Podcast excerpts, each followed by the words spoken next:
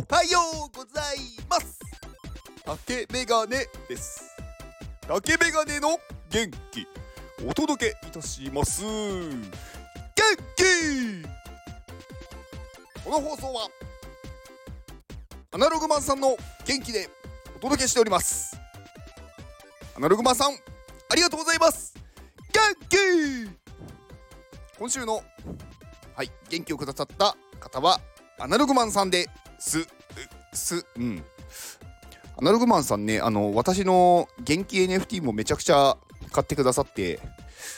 すごくね応援してくださって本当にありがとうございます。なんかうん。アナログマンさんもねあの実際にお会いしたことないんですけどなんかすごくねなんかこう温かい方というかいい方だなって思ってます。なんか私のねあのねツイッターとか、まあ、ツイートをねすごくねこういいねとかリあのリツイートとかしてくださってねなんかなんかうん。なんでそんなにしてくれるんだろうっていう方ですね。本当になんかありがたいですいつも。本当にありがとうございます。えー、っとアナログマンさんなんかあのドット絵でねあのシャクシャクレティブっていうあの NFT を出してるのであのーで、ツイッターにリンクがありますので、ツイッターのリンクを概要欄に貼っておきます。で、えー、っと、私がモデレーターを務める、務める、うん、iPadMate から、えー、6月2日から6月4日に再度、ジェネラティブ NFT が販売されます。で、こちらを購入いただくと、まあ、iPadMate の、まあ、プロのクリエイティブクリエイティブ集団の仲間入りという形です。まあ、この中でね今、あの、少しずつねあのお仕事とかも入ってきてるのでまあそこでね勉強してなんか自分が作った作品がまあ何かのねあのデザインとして使われるってなると、まあ、そういうお仕事がまあ増えていくっていう形になるのでまあねこういうなんだろうデザインとかまあなんか広告とか、まあ、そういうねところで仕事をしたいっていう人は、まあ、入っておいて損はないと思います。で入るには、えー、まず Discord というコミュニティに入まあ、コミュニティアプリに入ってもらってでそこからあのジェネラティブ NFT の購入をするっていう形になりますので、えー、そちらの Discord のリンクを概要欄に貼っておきます。昨日はですねあのー、まあとあるまあコミュニティの知り合い知り合いというかのメンバーの方があの舞台をやるっていうことであの舞台を見に行きました。私ねあの舞台ってね実は見たことなくってなんかまあテレビでちらっとそういうのをなんかやってるっていうのは知ってたんですがなんか周りにそういうことをしてる人がいなかったのでなんかね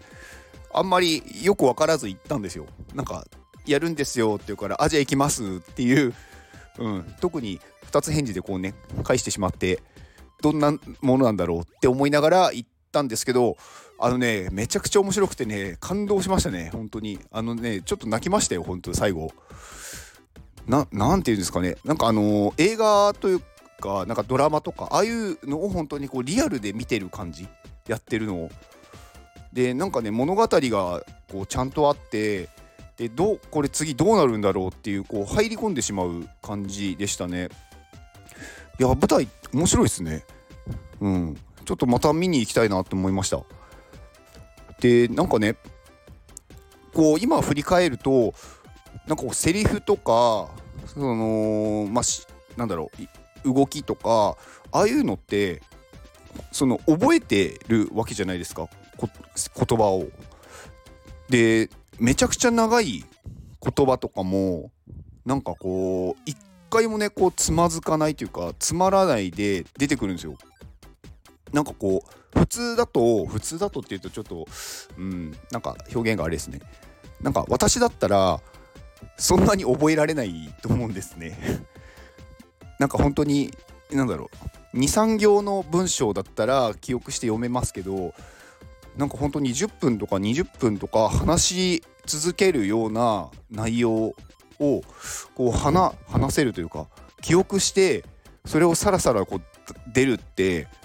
なんかどんな練習したらそんなことできんだろうって思いましたね。うん、でただその文章というかそのねできている、まあ、脚本っていうんですか。なんかそれをただ言うだけだったらなんかそれはそれで面白くないじゃないですか。そこにちゃんとねこう感情というか表情だったりとか仕草とかをちゃんと込めてでこうね人に見せるっていうことなのでなんかすごい技術というかすごいそのね努力の賜物というのかなんかねいろんなところに感動しましたね。なんかそういうのがやっぱりできる人ってすごいなって思って、まあ、私はねそういうところに全く触れてこなかったのでなんかその芸術っていうものってやっぱりね相当ななんかね練習が必要なんだなっていうのはね本当思いますね。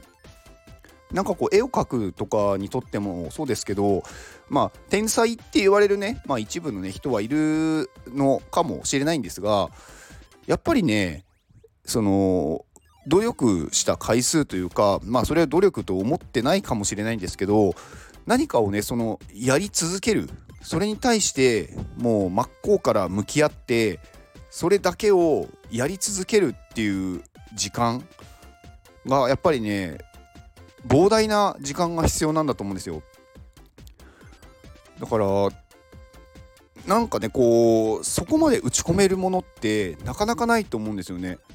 途中でやっぱりなんかもういいやってなっちゃったりとかまあ飽きるっていうのもあると思うんですけどまあその方のね昨日見に行った方の舞台はまあなんか学生の頃にやっていたそのまあ演劇のなんか仲間でなんか10年ぶりに集まってまたやったっていうことなんですけどなんか10年ぶりにやってこんなにできるのっていう。まあその中でねあの本業としてもうやお芝居とかをねやってる方もいらっしゃると思うんですけど、まあ、それでもねなんか10年前にちょっとやってましたっていう人は今ややりましょうって言ってすぐできるかっていうとそれもやっぱり相当な練習をしたんだと思うんですよ。だからねなんかそういうなんだろうな。ことのなんかこう行動ができるというか、うん、私ね結構なんかねこう人がね努力してるとか人がねこう本気で何かに打ち込んでるっていうのはねすごく好きで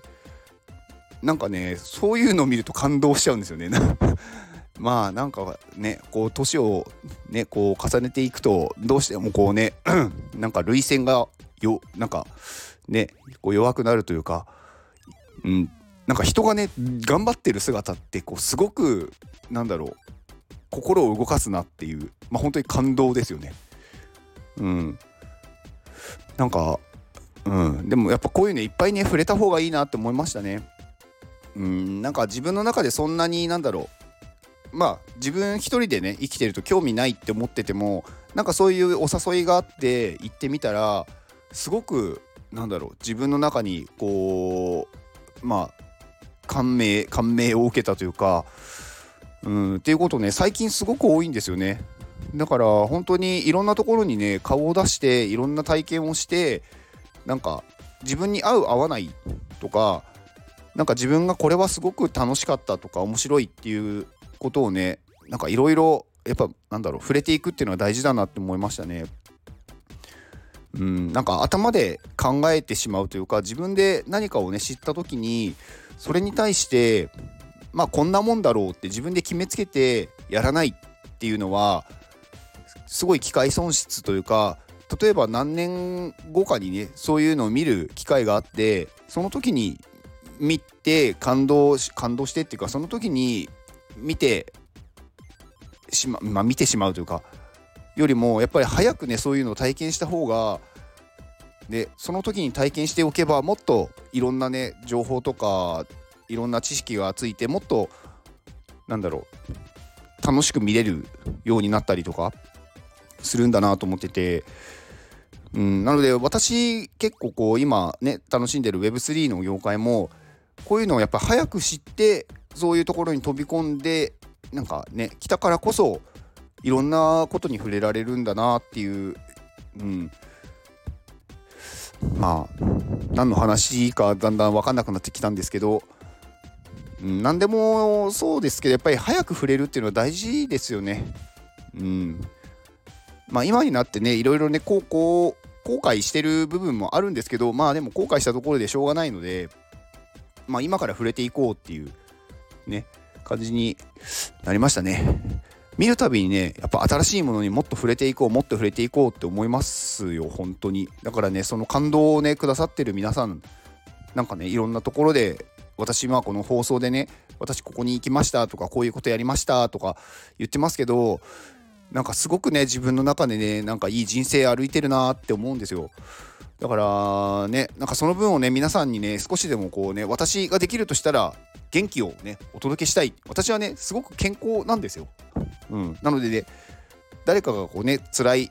時まあそれはね体でも心でもそうなんですけどなんかその人に対して少しでもね応援してその人がね活動できるようになってほしいっていうのがあるので、ね、皆さんにもね本当に元気をねこれからもお届けしたいと思います。以上です。ではこの放送を聞いてくれたあなたに幸せが訪れますように。